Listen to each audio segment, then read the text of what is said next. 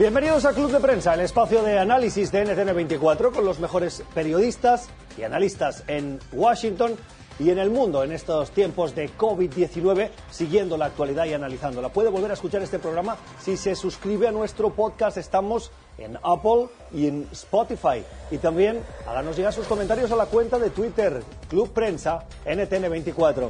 Hoy vamos a compartir el análisis con los puntos de vista de Mamen Sala. Mamen es periodista española, trabaja en Nueva York como corresponsal para el canal Telecinco y France 24. Mamen, ¿cómo estás? Muy buenos días. Bienvenida a Cuestión de, al Club de Prensa. Muy buenos días, muy buenos días, compañeros.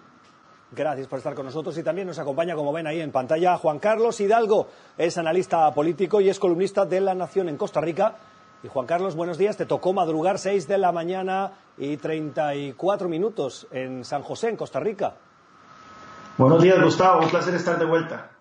Gracias por eh, acompañarnos en esta mañana en el que nos queremos fijar en la noticia que daba ayer el Departamento de Justicia. Así comenzamos este club de prensa de hoy. Un uh, Departamento de Justicia que anunció cargos de narcoterrorismo a eh, diversos funcionarios del régimen de Nicolás Maduro, entre ellos al presidente o al líder del régimen, Nicolás Maduro.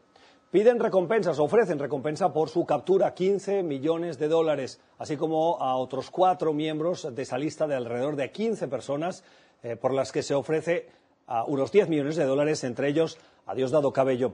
Eh, poco a poco vamos conociendo los detalles de esos cargos de pliegos, de esos indictments, como dicen en inglés, que fueron trabajados de manera conjunta por las fiscalías del sur de Florida, del sur de Nueva York, del sur de Manhattan y también aquí en el Distrito de Columbia, además de la agencia de la DEA, la agencia de la lucha contra la droga. Juan Carlos, la primera impresión fue la de sorpresa por la petición de recompensa pero eh, también por las acusaciones, que en el fondo no son nuevas, pero que sí afectan, que van directamente ya contra eh, Nicolás Maduro. Lo que no hizo Estados Unidos es dar el paso y eh, situar a, Venezuela como país que financia el terrorismo. ¿Cuál es tu impresión de las acusaciones que escuchamos y por qué no se dio ese paso? Sí, bueno, tenemos que tener claro que lo que ha hecho Estados Unidos es confirmar con una acusación formal algo que ya se sabe desde hace muchísimo tiempo y es el hecho de que Venezuela es un narcoestado, es una, organización criminal más que una dictadura eh, convencional, es una organización criminal que ha capturado el aparato estatal eh, de ese país. Ahora bien, eh, va a cambiar esta acusación la dinámica dentro del poder de Venezuela Ayer hablando con varios amigos venezolanos, muchos tienen la esperanza del hecho de que se le haya puesto un precio sobre la cabeza, no solo a Nicolás Maduro, sino de otros cuatro oficiales, autoridades del gobierno venezolano, va a acrecentar estas tensiones que tenemos años de estar oyendo sobre ellas, que existen dentro del gobierno y la, dictadura y el aparato militar eh, venezolano. Sin embargo, recordemos de que 15 millones de dólares, si bien nos parece una suma bastante importante, es una suma, una suma ínfima comparado con la cantidad de dinero que estos criminales han eh, del Estado venezolano, de PDVSA y eh, de, toda la sociedad eh, venezolana. Yo no creo que esto vaya a cambiar la dinámica, por lo menos en el corto plazo. Otra cosa que llama la atención es que hubo figuras importantes del régimen venezolano que no fueron acusados y sobre los cuales no se puso una, un, precio. Por ejemplo, Vladimir Padrino, el, jefe de las fuerzas, el ministro de Defensa, el jefe de las Fuerzas Armadas.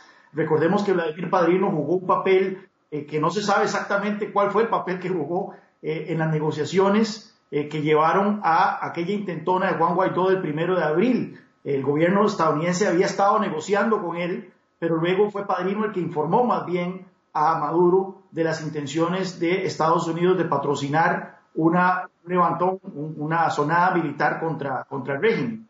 Eh, así que bueno, hay muchas cosas que desmenuzar sobre esto, sobre la declaración de, Estado terrorista, yo no creo que vaya a ser mayor diferencia.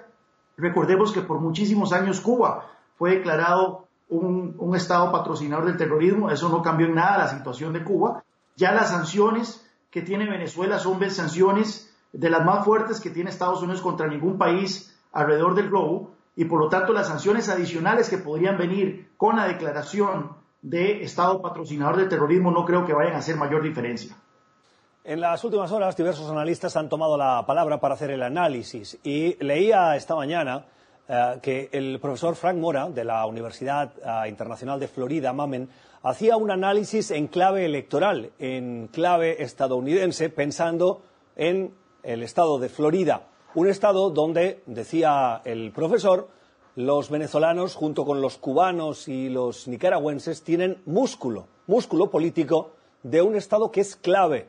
Hay detrás de este pliego de cargos una motivación política superior a la de querer hacer justicia y luchar contra un narcoestado?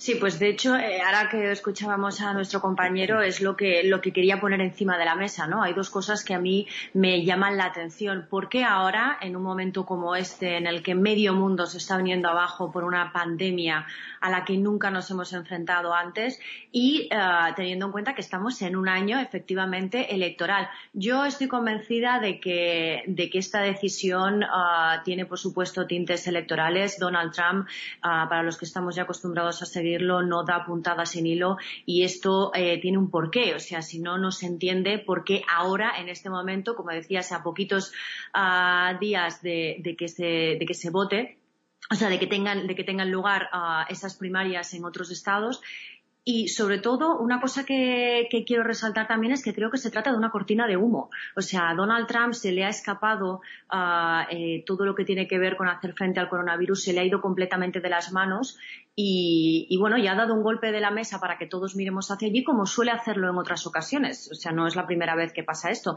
Me llamaba también la atención que incluso el, propio fiscal general de Estados Unidos, ¿no? Eh, William Barr, hacía referencia a, a una situación como esta que ya se vivió en el pasado, en 1988, decía, con Manuel Noriega, ¿no?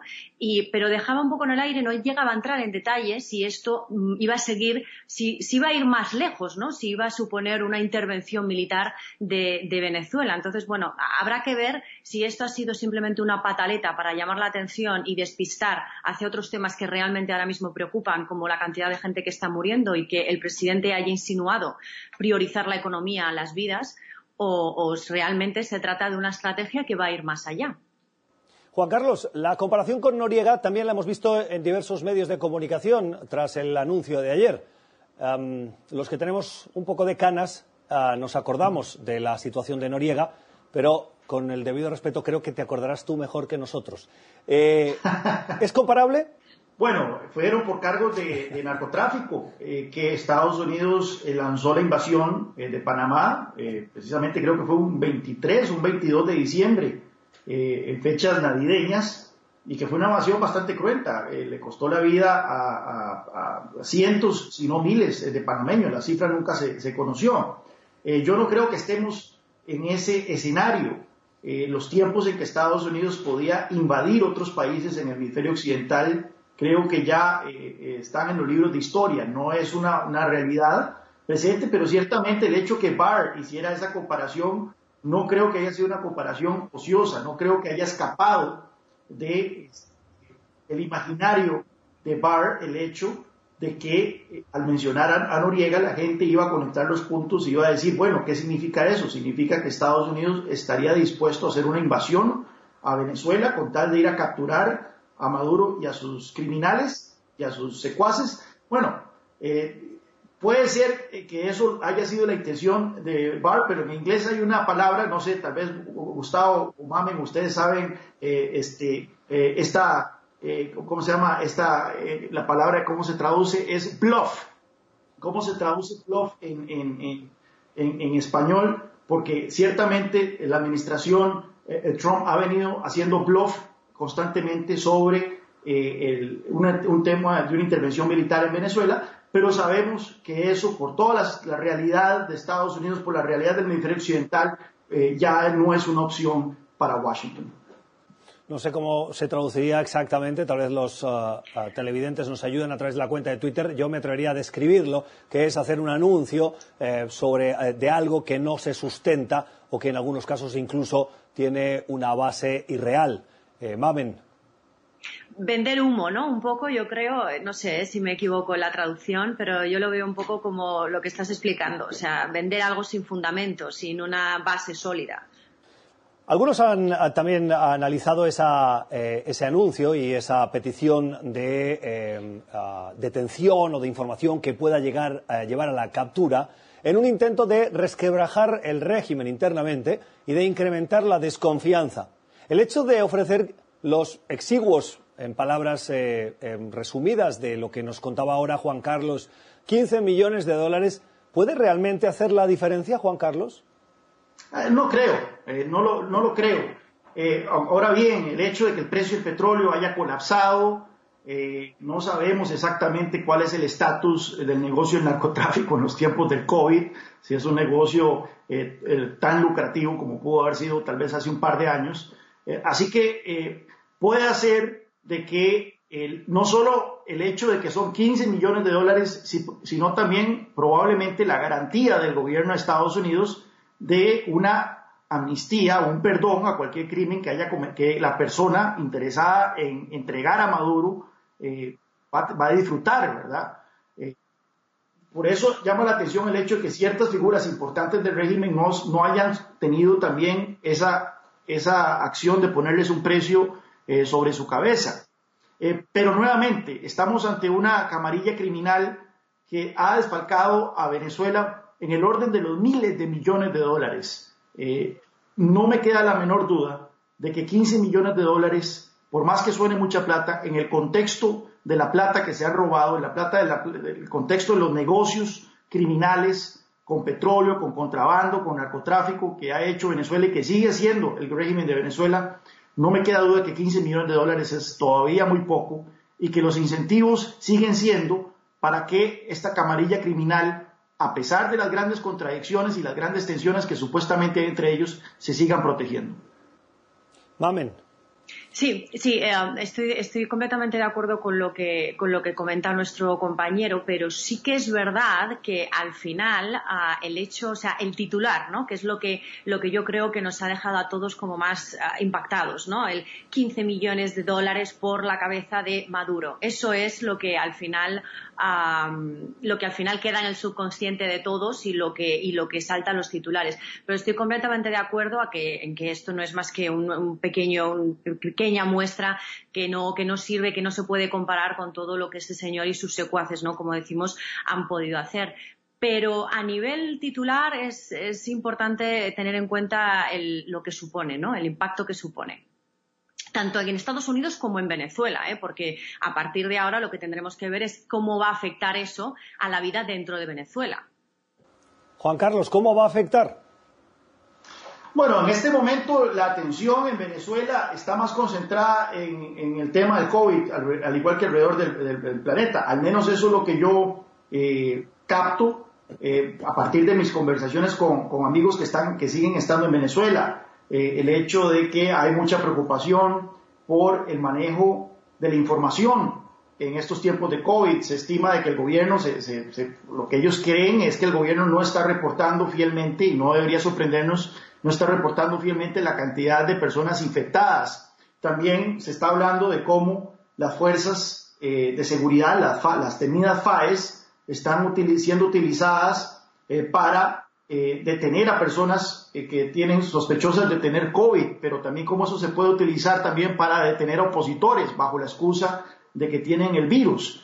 Entonces, eso es lo que yo he capturado en los últimos días. Ciertamente la noticia de ayer generó alguna esperanza dentro de los venezolanos de que el fin está cerca, sin embargo, ya hemos visto esta historia muchas veces. La hemos visto cuando Juan Guaidó fue juramentado, cuando todos los países del hemisferio occidental cerraron filas detrás de Juan Guaidó, cuando se impusieron sanciones petroleras, en fin, una y otra vez hemos visto esta película de Occidente o Washington en particular aumentando la presión sobre el régimen de Venezuela simplemente para que nada cambie. Ojalá este, esta vez sí es cierto que empiece a darse un efecto dominó pero ya yo he visto esta película muchas veces y prefiero ser cauto en mi análisis. Las opiniones, el análisis hoy con Juan Carlos Hidalgo desde San José, Costa Rica, y con Mamen Salas que es periodista desde Nueva York. Vamos a la primera pausa en este club de prensa de hoy. al regreso hablamos eh, precisamente del COVID-19. Le vamos a preguntar a Mamen en Nueva York cómo se está preparando, enfrentando la ciudad precisamente al ser uno de los puntos de crecimiento, de expansión de esa pandemia en Estados Unidos. Ya regresamos. Usted está escuchando Club de Prensa, el programa de análisis de la actualidad desde Washington. Club de Prensa dirigido por Gustavo Alegret en NTN 24, el canal de las Américas. Véalo de lunes a viernes por nuestra señal internacional. Pídalo a su cable operador. Seguimos en Club de Prensa, el espacio de análisis de NTN 24, hoy con Juan Carlos Hidalgo desde San José, en Costa Rica, y con Mamen Sala, periodista desde Manhattan, en Nueva York, Estados Unidos. Nos fijamos en los datos de avance de esta pandemia el COVID-19 sigue imparable. Titulares, porque hay muchos que queremos poner sobre la mesa en este tiempo de debate. El primero, Estados Unidos supera a China en número de contagios. Según los últimos datos, Estados Unidos ya tiene más de 85.000 casos confirmados, mientras que China tiene hoy 81.000. 85.000 Estados Unidos, 81.000 China. Italia, que fue uno de los epicentros que más preocupó y que imágenes dramáticas más eh, conmovedoras nos llegaban, tiene hoy 80.000.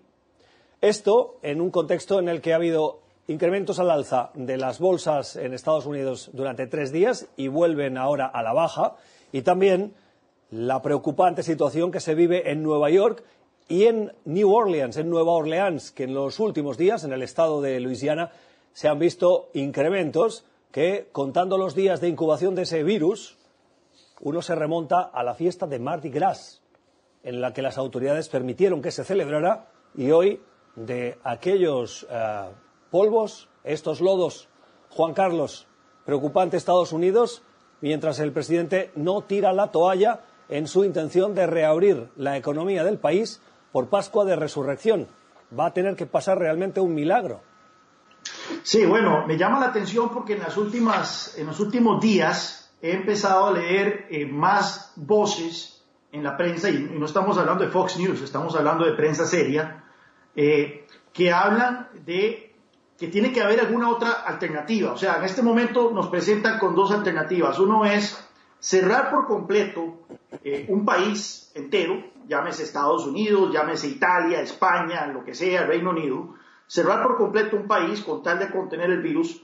Y lo otro es no hacer nada y ver lo que ha ocurrido en, Italia, ver lo que ha ocurrido en menor grado, pero todavía así números alarmantes en, España y lo que estamos viendo en Estados Unidos, que es el hecho de que eh, aumentan de una manera drástica las infecciones y que los sistemas de salud empiezan a colapsar. En los últimos días he empezado a leer a cierta gente y ayer hubo un artículo en el, New York Times eh, donde especialistas dicen, bueno, tiene que haber una tercera vía, tiene que haber una tercera estrategia que no implique colapsar la economía y que no implique colapsar los servicios de salud, que esas son las dos, dos alternativas que en este momento tenemos. Pero sí, en Estados Unidos eh, ha conspirado uno de los factores, un factor estructural, que es la manera en que está configurado el aparato estatal en Estados Unidos. Es un gobierno federal en donde las decisiones están divididas entre gobiernos locales, entre gobiernos estatales y el gobierno federal. Hemos visto, por ejemplo, que no ha, no ha habido ningún tipo de coordinación por parte de los estados para la compra de ventiladores, que es un equipo que ha resultado ser fundamental a la hora de eh, tratar a todos estos enfermos que terminan en, en las unidades de emergencia eh, por, por, culpa del COVID-19. Eh, hemos visto que incluso el presidente Trump le ha dicho a los estados, ustedes busquen ventiladores por su cuenta, el gobierno federal no va a jugar un papel en ese sentido. Eh, así que Estados Unidos se está convirtiendo en el epicentro del, brote eh, del COVID-19. Era esperarse por el hecho de que es un país enorme, 330 millones de habitantes, pero también el hecho de que haya tan poca coordinación a nivel estatal eh, ha conspirado para que veamos entonces estas situaciones. Usted mencionaba, Gustavo, el hecho de que las autoridades permitieron la celebración del Mardi Gras eh, hace aproximadamente eh, dos, tres semanas. Pues bueno, este, esa fue una decisión que se tomó a nivel del gobierno estatal. Hace falta tan solo un gobernador o un alcalde que sienta que la emergencia no es tan grave y que no tome las medidas necesarias para contenerla, para que luego los infectados de esa jurisdicción vayan al resto del país y diseminen el virus. Así que nuevamente, es, un problema estructural de Estados Unidos. Ahora bien, el sistema federal ha sido una de las razones por las cuales Estados Unidos como nación ha sido tan exitoso, pero en caso de una pandemia, y hay que recordar que esto es una pandemia eh, de esas que ocurren si acaso cada 100 años, en el caso de esta pandemia, ciertamente la estructura del gobierno federal está conspirando para, hacer un, eh, para hacerle frente de una manera efectiva al COVID-19. Mamen. Sí, ah, yo creo que hay varias cosas que señalar en este sentido. Para empezar, Donald Trump ha dicho que efectivamente que quiere abrir, reabrir todos los negocios antes del 12 de abril. Esto no es tan claro que sea posible que lo haga. O sea, eh, precisamente por, esto que explicaba eh, el señor Juan Carlos sobre esa distribución que tienen a política en Estados Unidos, el cierre, la reapertura de los negocios es algo que tendrían que decidir los propios estados. Eh, algo que yo creo que, los propios que los gobernadores están mucho más concienciados de cuál es la situación que el propio Donald Trump, gracias a Dios. Entonces, por lo menos aquí en el estado de Nueva York tenemos a Andrew Cuomo, que para, desde mi punto de vista, y eso es una opinión personal, está haciendo un trabajo maravilloso para hacer frente a esta crisis y lejos de hablar de reabrir los negocios, lo que, lo que se está planteando más bien es si se deberían endurecer esas medidas de, de confinamiento, porque parece que los neoyorquinos no se lo están tomando muy en serio y, el virus se está extendiendo mucho más rápido de lo que se esperaba. Y aquí el problema hay es, aquí el problema que hay es que, como explicábamos, no hay equipos sanitarios ni espacio suficiente para atender a los enfermos.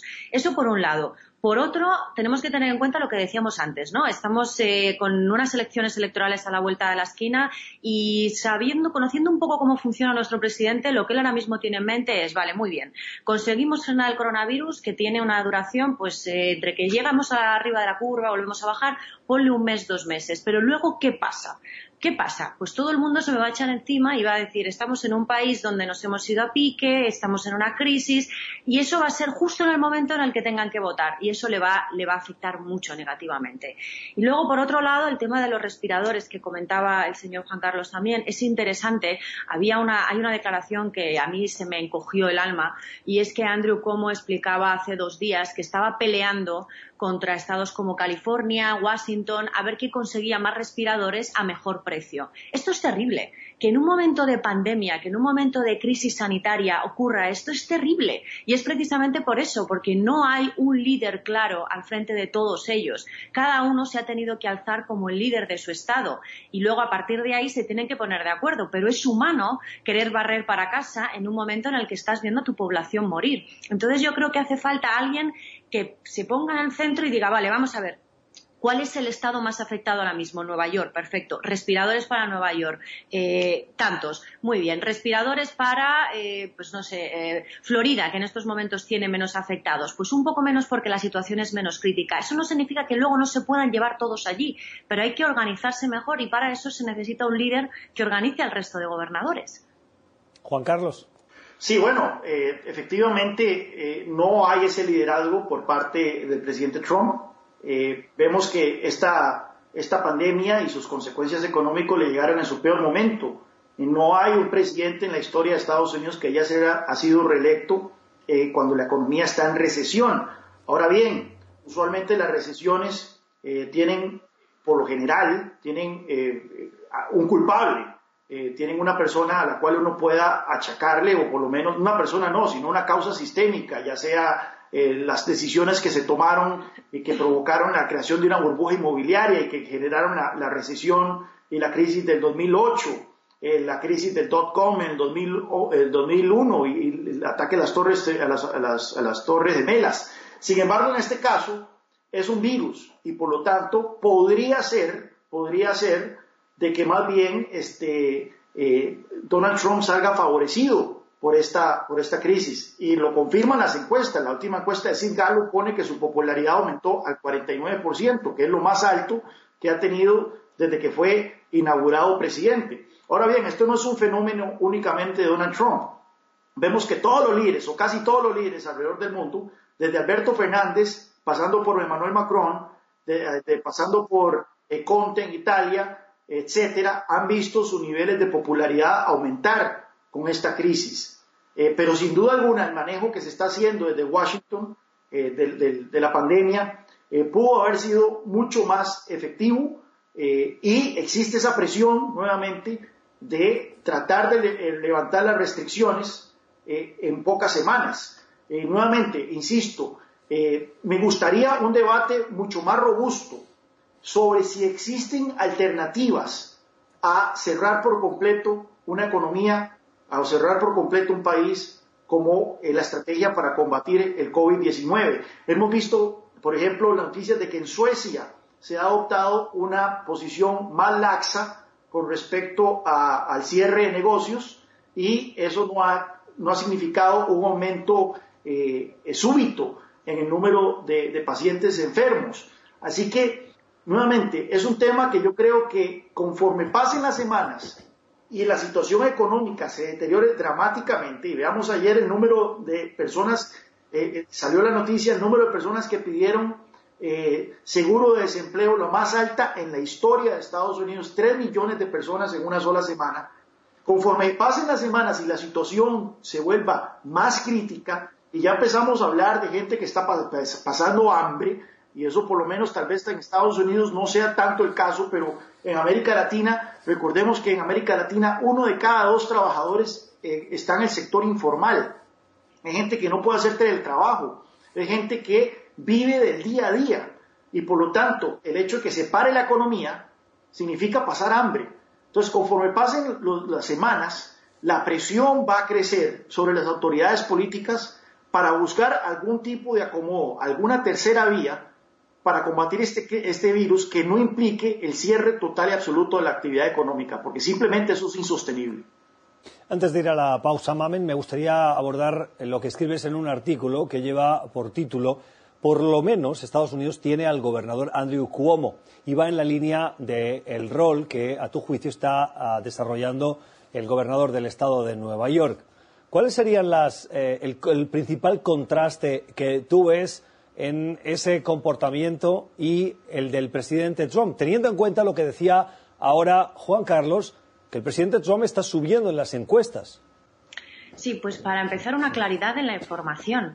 Está subiendo eh, en algunas encuestas. O sea, yo la verdad es que las encuestas eh, hoy en día hay tantas y cambian tanto de un día para otro que a veces eh, son un poco peligrosas, ¿no? Para empezar, en la claridad de la información, o sea, en las entrevistas, en las ruedas de prensa de Donald Trump no hay una estructura de dar datos a, los, a los norteamericanos de cómo se está desarrollando la enfermedad y qué se está haciendo, algo que Andrew Cuomo sí que está haciendo. Cada día sus ruedas de prensa siguen el mismo esquema, primero datos, luego hechos, luego eh, acciones que se van a llevar a cabo para frenar la expansión del virus, que es lo que ahora más preocupa para que el sistema sanitario pueda acoger a todos los enfermos que nos vienen y, en un último lugar, y algo que yo creo que también está siendo muy importante, una parte de empatía, una parte de algo más humano. Es decir, eh, Andrew Cuomo en, en todo momento está haciendo hincapié en que no subestimemos el confinamiento porque puede ser muy duro y puede hacer mucho daño a nivel psicológico y precisamente por eso ha puesto a muchísimos médicos especialistas para atender a las personas que están en confinamiento y que están sufriendo, personas mayores que están solas y que no pueden salir, por ejemplo.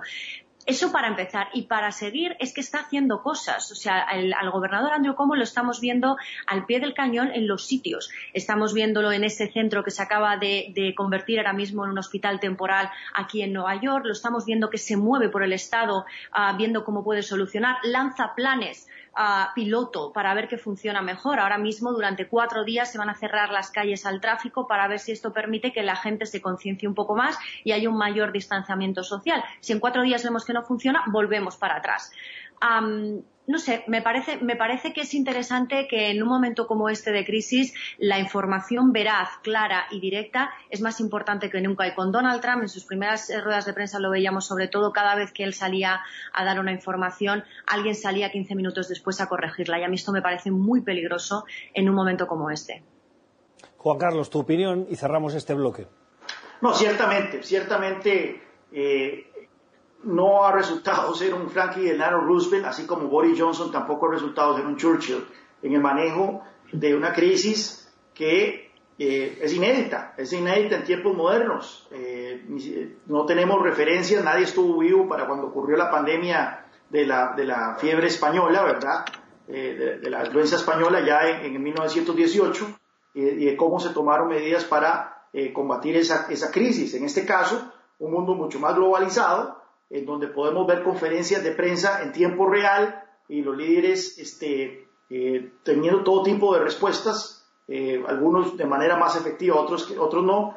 Eh, ciertamente entonces acrecienta esta sensación de que algunas, algunas figuras como Donald Trump no han estado a la altura de este reto, mientras que otras como Cuomo efectivamente han tenido un papel destacable, muy serio, se nota a, a mil leguas la diferencia entre ambos eh, jerarcas, eh, uno el gobernador de Estado de New York y el otro el presidente de Estados Unidos. Las opiniones hoy en este club de prensa de Juan Carlos Hidalgo y de Mamen Sala. Vamos a una nueva pausa. Al volver retomaremos el tema del COVID-19, pero en el ámbito geopolítico. Se reunió telemáticamente el G20. Preguntaremos a nuestros invitados si realmente sirve para algo en este tiempo de COVID-19. Ya regresamos. Usted está escuchando Club de Prensa, el programa de análisis de la actualidad desde Washington. Club de Prensa dirigido por Gustavo Alegret en NTN 24, el canal de las Américas. Véalo de lunes a viernes por nuestra señal internacional. Pídalo a su cable operador. Seguimos en Club de Prensa hoy desde San José, Costa Rica, con Juan Carlos Hidalgo y con Mamen Sala desde Manhattan, en Nueva York cuando son las 6 y 14 minutos de la tarde en Arabia Saudí, país que preside temporalmente la coordinación del G20, que es el grupo de países desarrollados y los principales en vías de desarrollo. En las últimas horas, a toda prisa, se han ah, reunido virtualmente, telemáticamente, los líderes de esos países para intentar coordinar una respuesta en estos tiempos de COVID-19. El comunicado difundido por eh, Arabia Saudí dice que esos países van a hacer todo lo que sea necesario. No ahorraremos ningún esfuerzo, ni individual ni colectivamente. Esta afirmación contrasta con la realidad, los hechos. Por decir, y por citar solo un ejemplo, Juan Carlos, la Unión Europea ha sido incapaz de ponerse de acuerdo para aprobar un paquete de medidas de estímulo que beneficiaría al grupo de países que forman parte del club comunitario. ¿Es un brindis al sol? ¿Qué puede hacer el G20? ¿Sirve para algo, Juan Carlos? Bueno, ciertamente la, actuación del G20 o la no actuación ha sido muy distinto a lo que ese grupo eh, hizo eh, durante la crisis del 2008-2009. De hecho, hace un par de días el ex primer ministro británico Gordon Brown tuvo un artículo en el Financial Times en donde eh, rescataba las acciones que hizo el G20 durante esa crisis que fueron encabezadas eh, precisamente por él.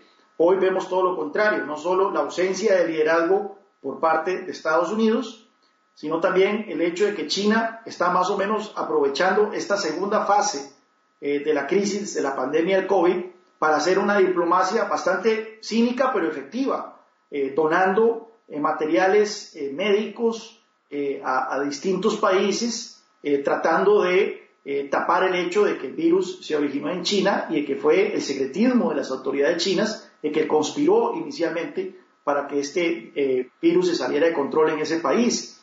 Por otra parte, vemos, como vos mencionás, el hecho de que la Unión Europea no solo no se está poniendo de acuerdo entre sí eh, para, por ejemplo, la emisión de corona bonos, que son estos bonos que se han hablado para mutualizar las deudas, de tal forma que los países con posiciones fiscales más endebles, como es el caso de Italia, como es el caso de España, eh, puedan entonces eh, salir al mercado a capturar recursos utilizando la posición eh, más fuerte fiscal de otros países como Holanda, como Alemania, como Austria, como Finlandia. Bueno, bueno, el hecho de mutualizar deuda ha sido anatema para los, países frugales de la Unión Europea e, incluso en esta pandemia hemos visto resistencia a esa idea, pero no solo eso, sino que dentro de la misma Unión Europea se han impuesto controles de exportación para el, materiales médicos, eh, de tal forma que si Italia quiere comprar, qué sé yo, este, eh, ventiladores, quiere comprar mascarillas, etcétera. Alemania, Alemania ha puesto controles de exportación para que esos productos no puedan salir de Alemania a otros países de la Unión Europea. Así que hemos visto una, reacción eh, caótica en, en, la mejor de las lecturas, en la lectura más generosa, pero también muy egoísta, en la lectura más real, por parte de los distintos países del G20. No ha habido esa coordinación de esfuerzos para este, tratar de contener un poco los, dos pilares de esta crisis. Por un lado, el pilar sanitario, por supuesto, pero también el pilar económico, que, eh, como lo he leído a varias gente en redes sociales, eh, sería el tsunami tras el terremoto eh, de la pandemia del COVID-19. Al respecto de estos países de la Unión Europea, Mamen, hay uno, España, que se encuentra enfrascado no solo en esa batalla para detener la expansión de la pandemia en su población, sino en una polémica, y es que las autoridades españolas decidieron comprar tests rápidos para eh, contribuir a la identificación de aquellos ciudadanos que puedan estar infectados, y lo hicieron en una empresa china que no tenía licencia, lo cual ha generado la respuesta de China, la embajada china eh, lavándose las manos y acusando al gobierno de haber ido por la vía rápida sin las precauciones necesarias. Uno se pregunta cómo cosas de estas pueden estar pasando hoy.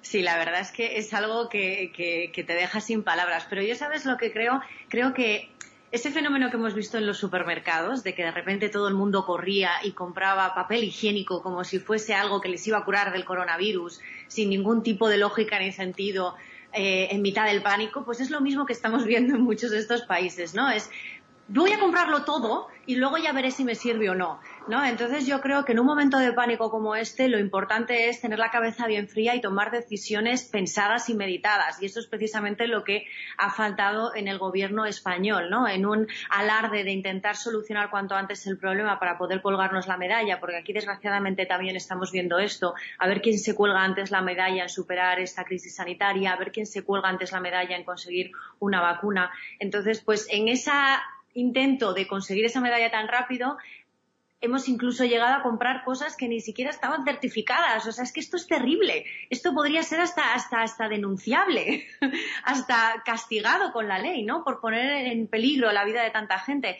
Sí que es verdad que ahora, pues, eh, eh, perdón, la embajada china les había pasado una lista con empresas que sí que están autorizadas para proveer de este test. Bueno, ¿esto por qué no ha pasado antes? Precisamente por eso, ¿no? Porque actuar con pánico no te lleva a nada, pero que lo hagamos nosotros como ciudadanos asustados con falta de información a la hora de comprar papel higiénico, pues bueno, no pasa nada. Pero que esto lo hagan nuestros dirigentes, de los que, en los que confiamos para hacer frente a esta crisis y salir adelante, pues hombre, es, eh, es algo que realmente asusta y preocupa. No sé en Nueva York, no sé en San José, Costa Rica, pero os puedo contar la experiencia en Washington. Continúa agotado los pañitos de cloro eh, para limpiar superficies, esos botes eh, circulares que contienen 75 a 150 pañitos que vas estirando para limpiar, no se encuentran, así como otros productos eh, de la misma índole y el papel para, el baño, papel higiénico, también es difícil encontrarlo. ayer me decía una persona que intentó comprarlo en un supermercado de grandes cantidades que estaba agotado. No sé la experiencia, si la queréis contar antes de irnos a la pausa, Juan Carlos, en Costa Rica, ¿hay calma o hay desespero y frenesí por adquirir esos productos? Ha habido frenesí, yo no he podido atestiguarlo de primera mano, puesto que regresé de Madrid el 14 de marzo, eh, justo cuando el gobierno de Pedro Sánchez eh, casi que cerró el país. Eh, así que llegué al país, a, a Costa Rica, a hacer una cuarentena voluntaria. Mi esposa llegó el sábado de Washington, Así que mi cuarentena empezó de cero nuevamente y tengo casi dos semanas de no salir de la casa y no he podido ver de primera mano cómo está la situación en los supermercados, pero sí las noticias reportan eh, lo que se ha reportado al resto del mundo, ¿verdad? La gente comprando eh, cantidades absurdas eh, de papel higiénico que no tiene nada que ver con los efectos del COVID, pero que al parecer ha sido una respuesta humana universal, porque así como ha ocurrido en el Reino Unido, ha ocurrido en Cotobruz de Costa Rica y ha ocurrido en Murcia, en España en todo el mundo la gente ha corrido a comprar, a comprar papel higiénico por algún motivo. Sin duda hay algunos beneficiarios de esta crisis. Mamen, brevemente, por favor. Sí, en Nueva York, mira, es curioso porque en Nueva York yo puedo entender que se acaben los productos de desinfección, porque evidentemente es la forma de luchar contra esto, pero del papel higiénico sigo sin entenderlo. Y te diré que nosotros en mi casa ayer compramos cuatro rollos de papel higiénico en el supermercado de enfrente. O sea, a la gente ya se le ha ido ese momento pánico de repente de, como todo el mundo compra, yo también, por si acaso y ya vuelve a ver aquí en los supermercados. Entonces, eh, a veces hay que actuar con un poquito de, vale, nos sentamos, pensamos que necesitamos. Yo hablando con un eh, psicólogo, precisamente para hacer un artículo sobre este tema, me decía, si la gente cinco minutos antes de salir hubiese hecho una lista de lo que realmente necesita, habríamos visto unas compras completamente distintas. La opinión de Mamen Sala desde Manhattan, en Nueva York, Estados Unidos, y de Juan Carlos Hidalgo desde San José, en Costa Rica. Pausa y regresamos. Usted está escuchando Club de Prensa, el programa de análisis de la actualidad desde Washington. Club de Prensa dirigido por Gustavo Alegret en NTN 24, el canal de las Américas. Véalo de lunes a viernes por nuestra señal internacional. Pídalo a su cable operador.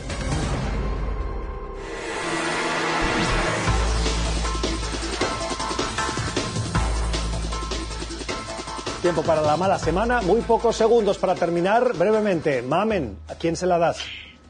Pues se la doy al primer ministro Boris Johnson, que acaba de anunciarse desgraciadamente con el COVID-19. Simplemente, bueno, decir que a veces negar una realidad no te hace inmune a ella. Se la ganó Boris Johnson, además del coronavirus. Juan Carlos. Eh, mi mala semana es para Shinzo Abe, el primer ministro japonés, quien tuvo que posponer su proyecto estrella, que era los Juegos Olímpicos de este verano. Sí, esos Juegos Olímpicos que quedan pospuestos, no suspendidos, para los amantes del deporte, al menos el consuelo. Hasta aquí nuestro club de prensa de hoy, con Juan Carlos Hidalgo desde San José, en Costa Rica, y con Mamen Sala desde Manhattan, en Nueva York, Estados Unidos. Gracias por acompañarnos. Que tengan un feliz fin de semana.